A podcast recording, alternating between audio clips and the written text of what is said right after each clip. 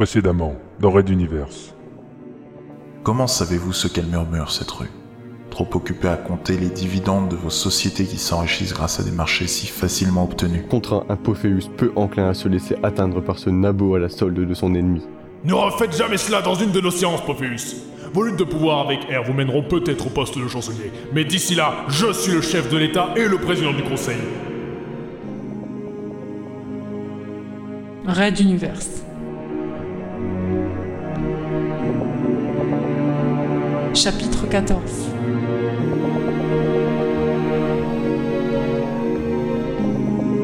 Talbot.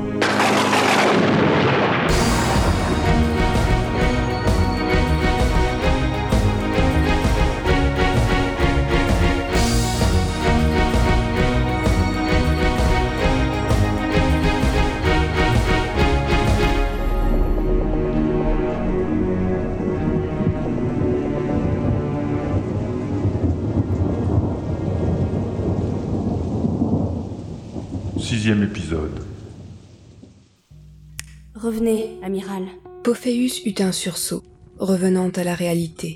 Il était installé dans un fauteuil de cuir noir, face aux petites flammes dansantes de l'âtre de la cheminée dans le discret salon juxtaposé à son bureau du ministère. Le fauteuil de sa vis-à-vis était légèrement en retrait, décalé pour éviter qu'il ne croise trop souvent son regard.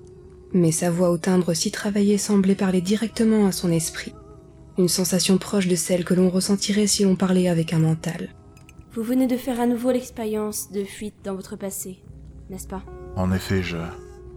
Suis-je ici depuis longtemps À peine quelques minutes, amiral.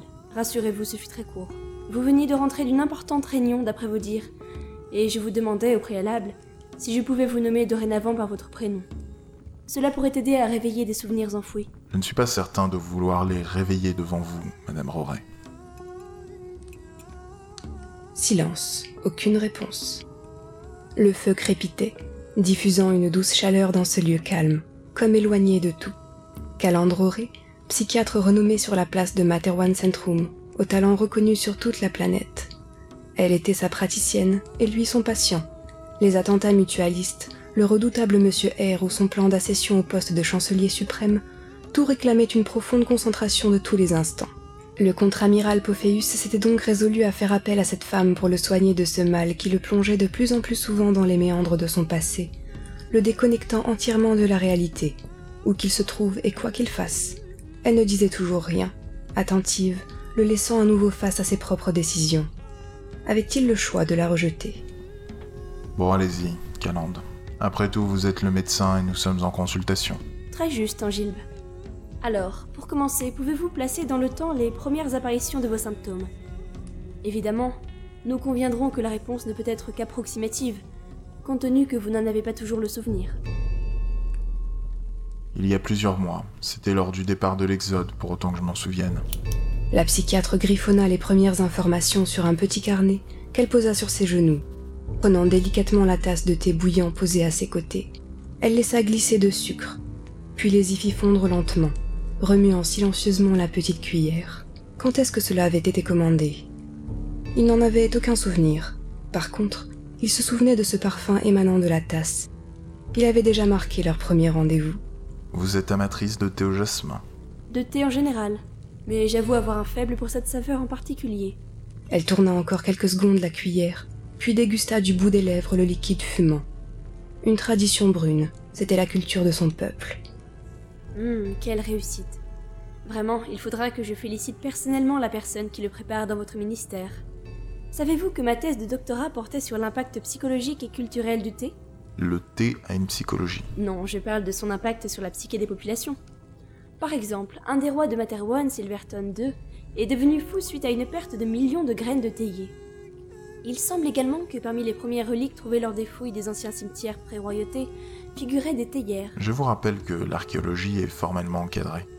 Faites attention à ce que vous dites devant moi, docteur. Je ne parle pas d'archéologie, Angilbe. Je parle de thé. Simplement de thé. Je voulais que vous notiez la similitude entre votre cas et l'histoire culturelle de cette boisson. Des deux côtés, ils suivent l'histoire en général, sont marqués de points forts et on a du mal à les dater. Je ne vous suis pas. Je pense que vous avez des absences depuis plus longtemps que ces derniers mois. Beaucoup plus longtemps. N'en aviez-vous pas lors de votre accident? Celui qui vous a valu cette cicatrice au-dessus de l'oreille droite? Je, je l'ignore. Pourtant, nous pourrions nous demander si des lésions ne seraient pas responsables de ce que vous vivez depuis. Que s'était-il passé? C'est une information classée secrète. Je ne peux en parler avec vous. Désolé, Calandre. L'accident sur le satellite militaire. Celui qui avait coûté la vie à de nombreux généraux. Celui où le professeur Cartmack avait contracté son cancer. Où Pophéus était devenu transparent au pouvoir des manteaux. Les meilleurs praticiens de l'époque avaient procédé à des analyses, et rien n'était apparu. Les techniques d'analyse ont évolué ces dernières années. Aviez-vous connu une période d'inconscience à la suite de cet accident? Oui, de plusieurs semaines. Le contre-amiral n'osait plus dire un mot. Toute la situation tournait au tragique.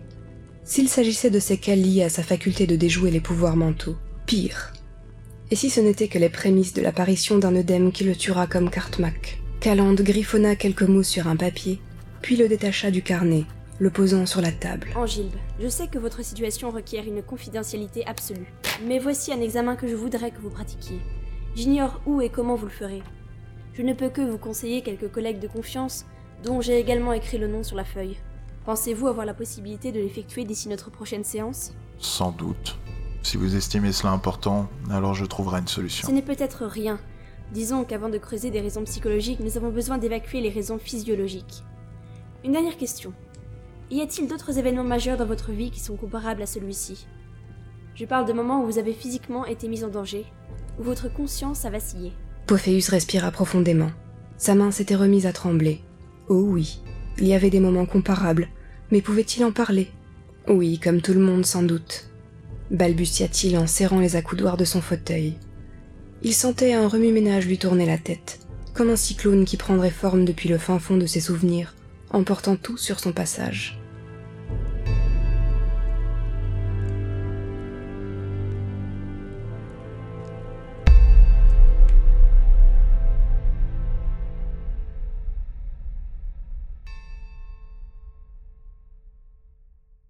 Noir et silence. Angilbe Amiral Il ouvrit les yeux. Il était allongé sur le sol. Calande à ses côtés lui tenait la main. Que s'est-il passé? Pourquoi suis-je par terre Je ne suis pas certaine. Soit vous avez touché un souvenir enfoui très violent qui a submergé votre psyché, soit votre accident a laissé des séquelles qui s'alourdissent avec le temps. Navré de n'avoir d'autres réponses à vous apporter.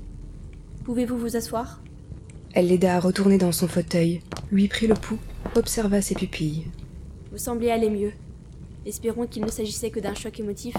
Je ne me souviens de rien. Il est rare de se souvenir d'une perte de conscience. Rassurez-vous, c'est tout à fait normal. Le secret doit être absolu sur ce qui vient de se passer, docteur. N'informez personne, pas même mes domestiques ou mes assistants. Elle rangea les quelques instruments dans sa sacoche, puis se dressa aussi haut devant le ministère de la Sécurité que sa petite taille le lui permit. Soit, amiral. Alors faites-moi cet examen au plus tôt.